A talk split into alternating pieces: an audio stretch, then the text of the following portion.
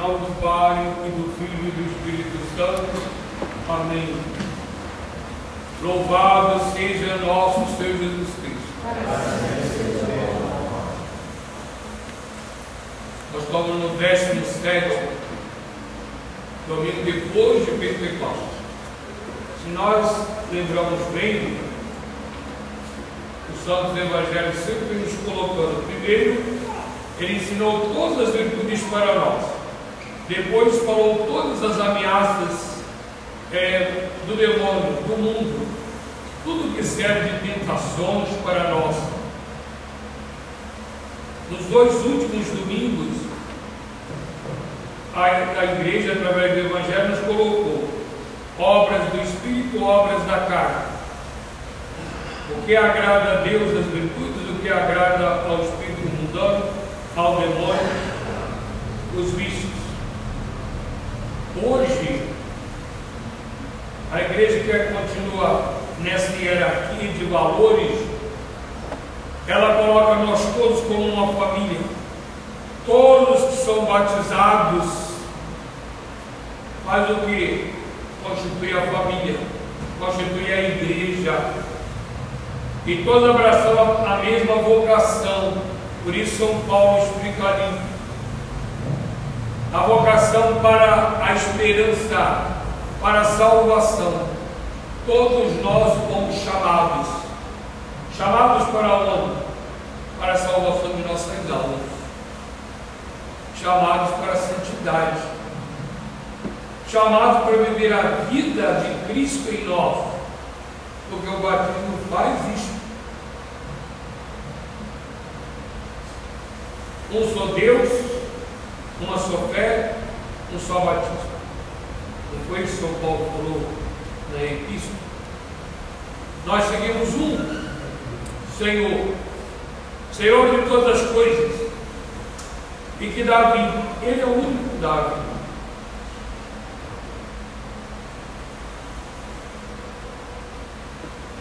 Os judeus fizeram uma pergunta a Jesus e Jesus responde para ele no Evangelho. Depois Jesus pergunta a eles. Eles não souberam responder. E será que eu sei responder? Qual foi a pergunta? Procure se lembrar do Evangelho. Jesus, estando a falar para a multidão, foi ouvir um grupo de fariseus. E entre eles estava um doutor da lei. Por que, que o Evangelho chama atenção? O doutor da lei.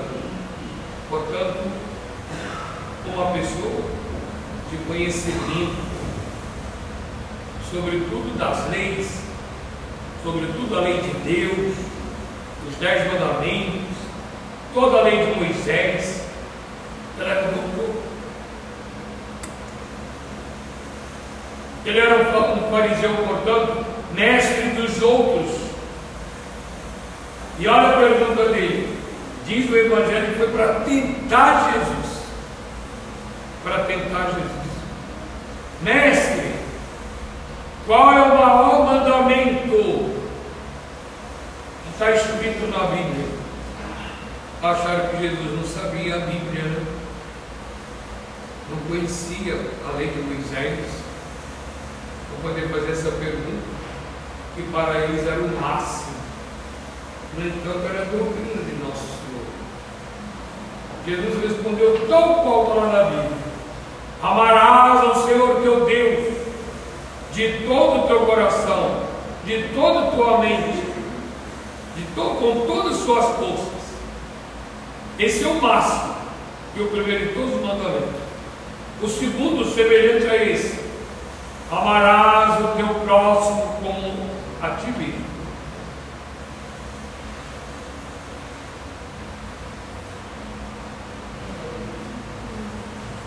Eles ficaram de boca fechada. Jesus respondeu ali o que eles queriam. Aí continua o Evangelho. Daí a pouco estavam todos reunidos, aquele grupo fariseus. Jesus chega perto deles e pergunta: Aqui, que vos parece do Cristo, de quem ele é filho?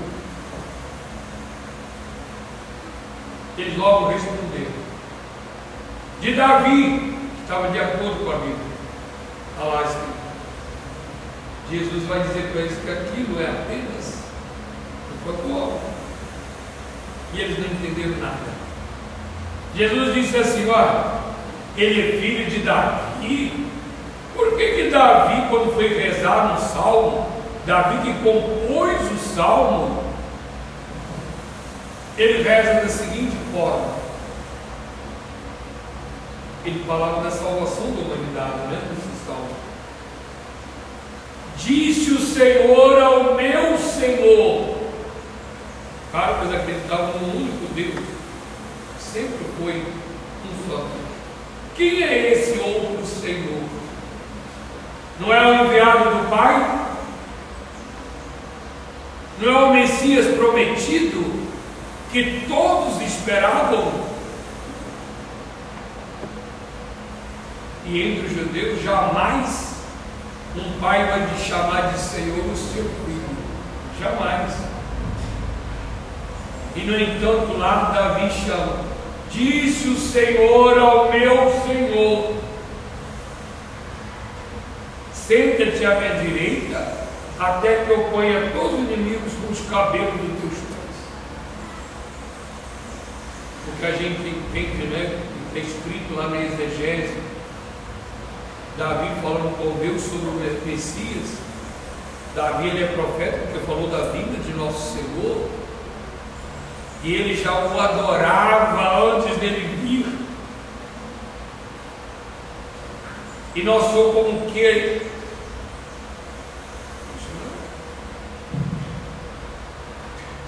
E Davi, então, já o considerava como Salvador e via o quanto ele ia sofrer.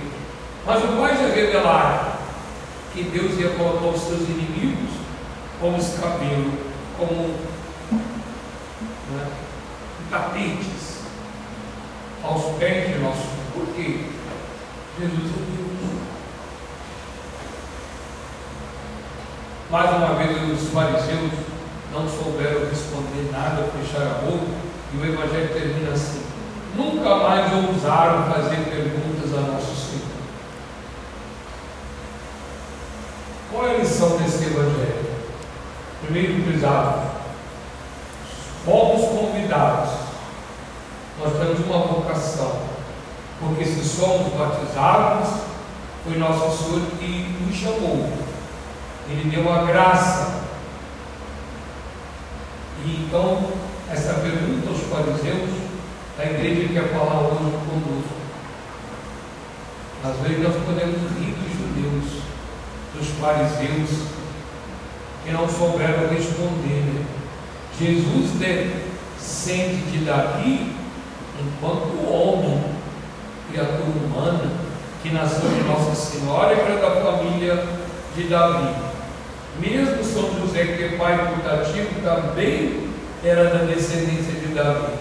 Mas Jesus estava falando ali com eles é sobre a sua divindade, não é só sobre a sua humanidade. Então, enquanto homem, segundo a Bíblia, ele veio de Davi, sim, porque Deus prometeu a Abraão. De Abraão saiu o Salvador e passou por Davi, é claro, Davi descende de Abraão, Eles tinham que ver no Salvador não apenas um homem que veio em carne e que dependia da carne, ele era Deus. É preciso que eles, era necessário que eles acreditassem que Jesus era Deus. E aí está todo o pecado dos judeus não acreditaram que Jesus era Deus. Será que não acontece isso conosco, cuidado? Se eu perguntar aqui, igual Jesus perguntou aos fariseus: Quem é Jesus? Será que vocês todos estavam respondendo? De acordo com o catecismo? O que diz o catecismo? Jesus é o Filho de Deus feito homem, a segunda pessoa da Santíssima Trindade. Confere, todo mundo daria essa resposta? Todo mundo daria. Mas isso é apenas uma resposta material. É preciso que você agora saia do material e vá para o espiritual. Quem é Jesus? Filho de Deus, feito homem. A segunda pessoa da Santíssima Trindade. Em primeiro lugar, quem é Jesus? É Deus. É o Filho de Deus. Por natureza. Então ele é igual a Deus. Então é um outro Deus. Não, é o mesmo Deus que tomou a carne. Deus é o mesmo. Felipe, quem me vê, vê o Pai. Eu e o Pai somos um. É o mesmo Deus. Jamais eles tinham pensado nisso. Eles não acreditavam nisso. Por isso que se perderam. Por isso a fé. Por isso que condenaram Jesus. Corre um perigo também, prezado, de nós. Você estudou o catecismo? Sim, fez primeira comunhão. Mas quem é Jesus? Quem é Jesus para você? É apenas aquele Jesus histórico que narra dele os evangelhos? É apenas.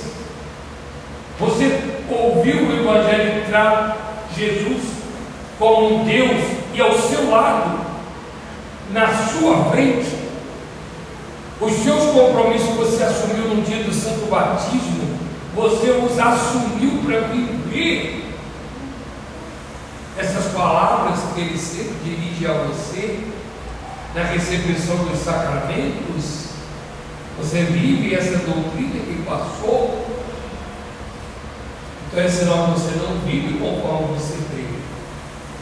Você continua com aquela noção que está no catecismo de Jesus, mas não passou ainda para a sua vida.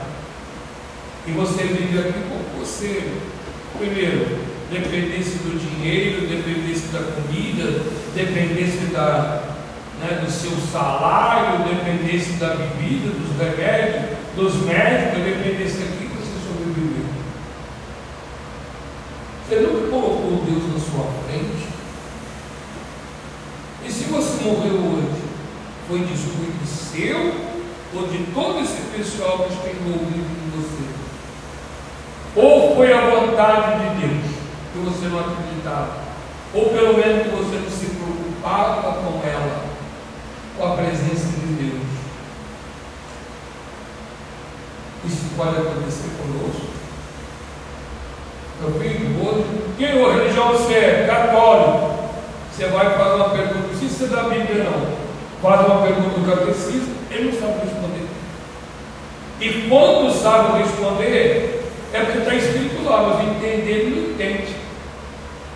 Ou seja, ele não vive aquilo na realidade. Na verdade.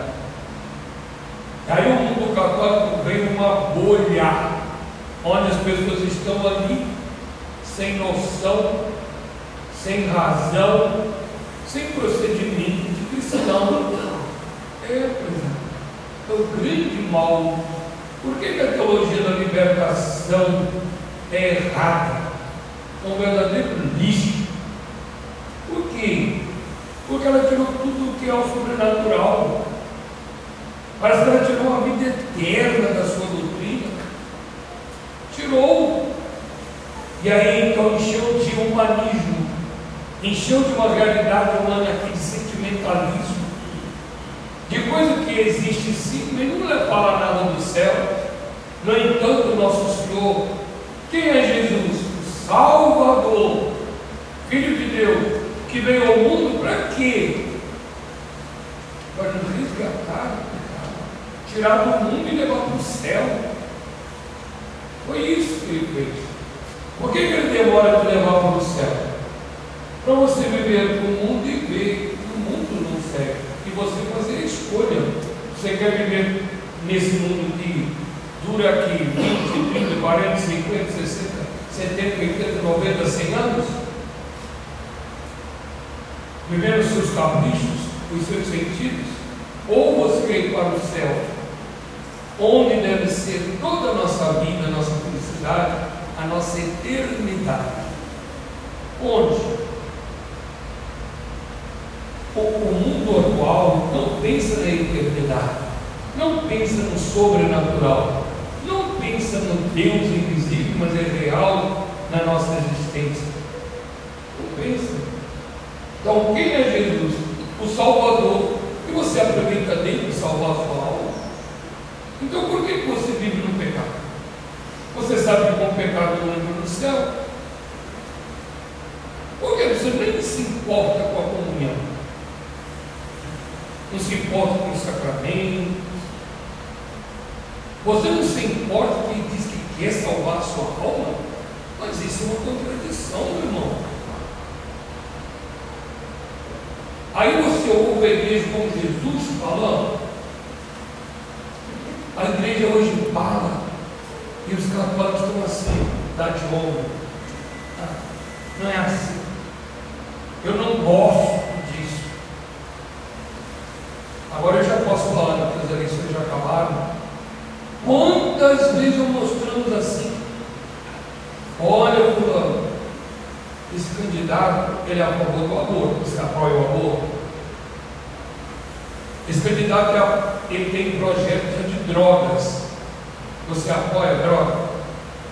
Esse, esse candidato, ele não só é abortista, mas ele tem ideologia de gênero. Você sabe o que é isso? Explica para ele E colando, né? E qual foi a resposta da pessoa? Não, mas eu voto nele. Por que tem uma igreja com um fantasma desse? E qual é essa religião católica que diz que tem? O que, que adianta esse sacramento que esse camarada é, recebe? Por que, que você já não fica para gozar mesmo da carne? Não fica já longe da igreja.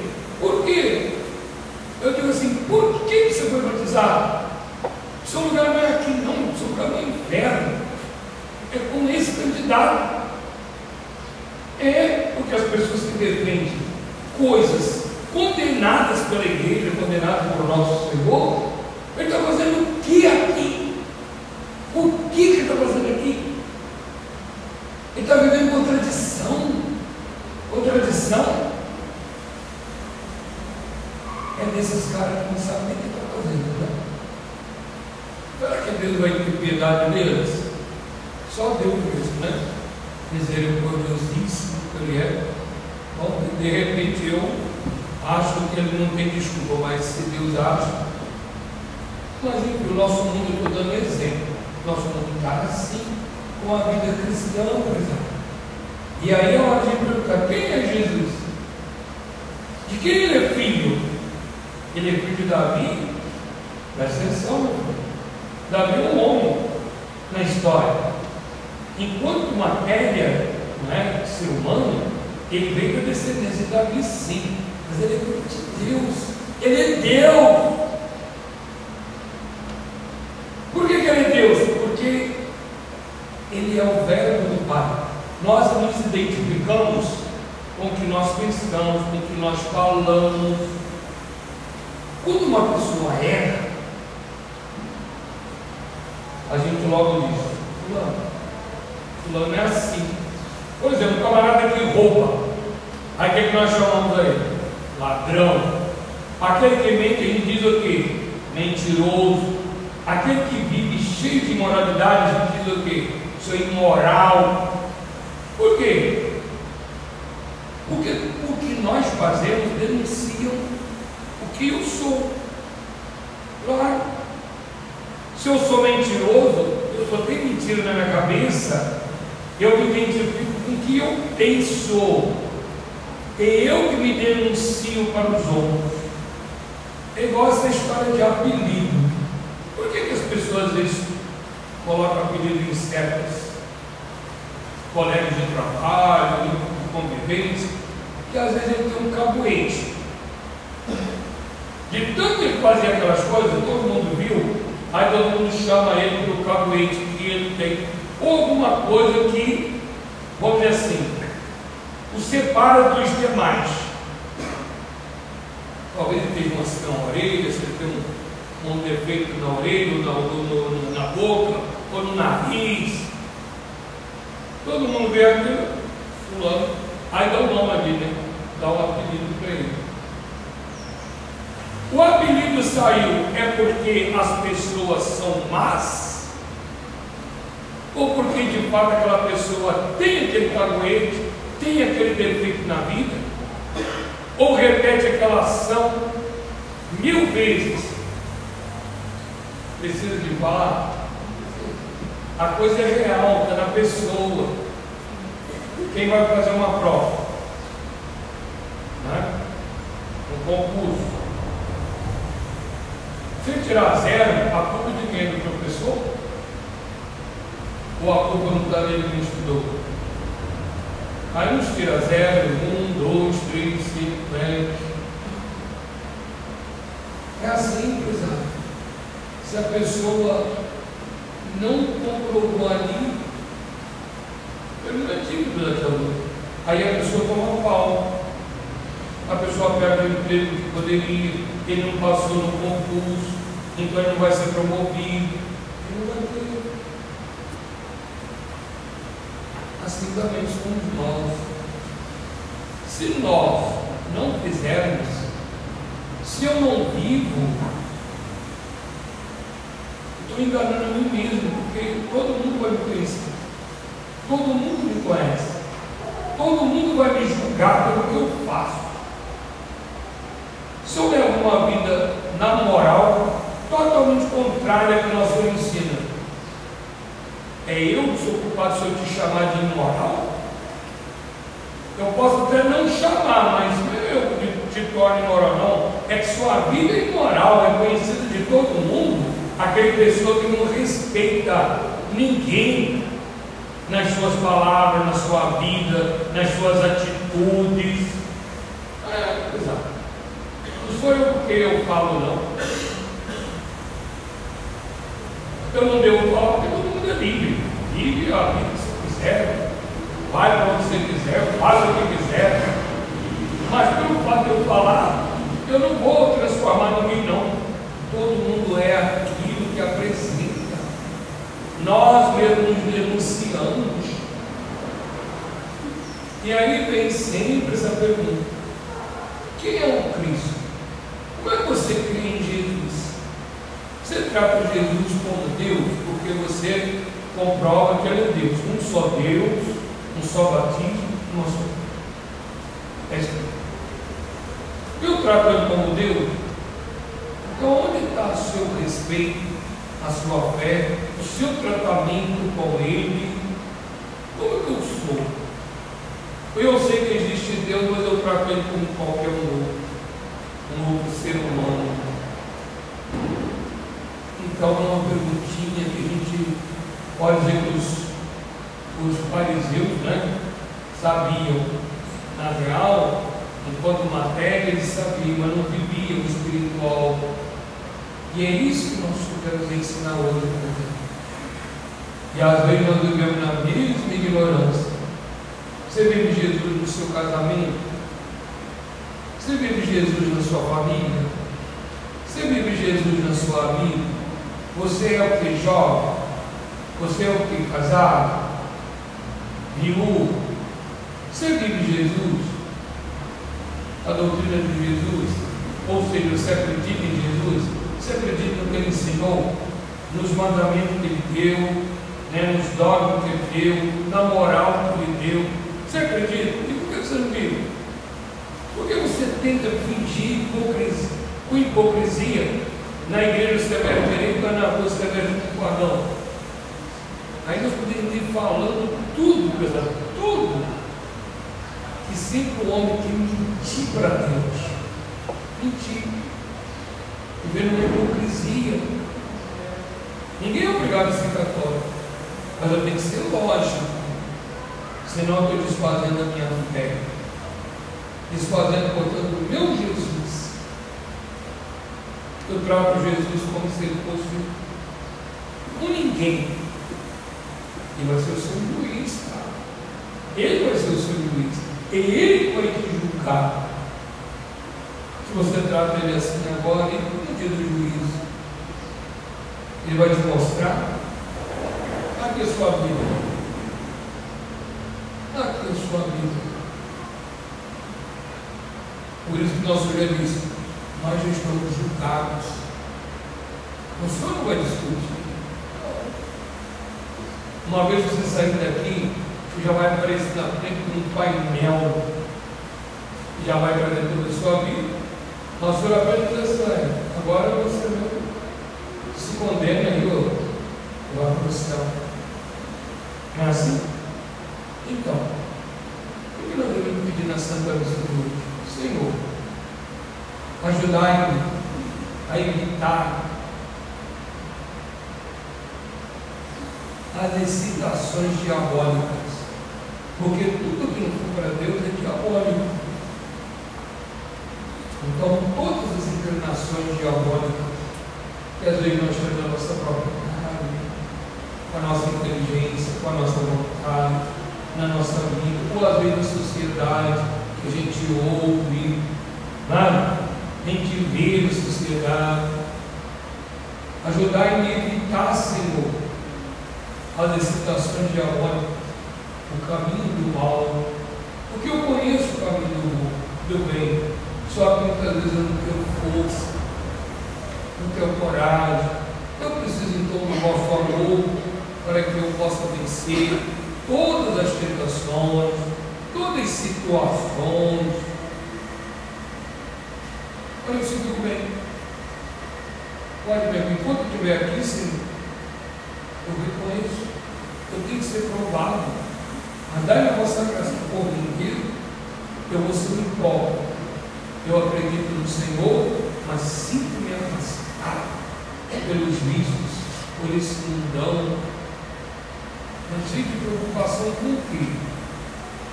Muitas vezes, e só às vezes, com a minha carne, o meu dia a dia, toda a minha existência.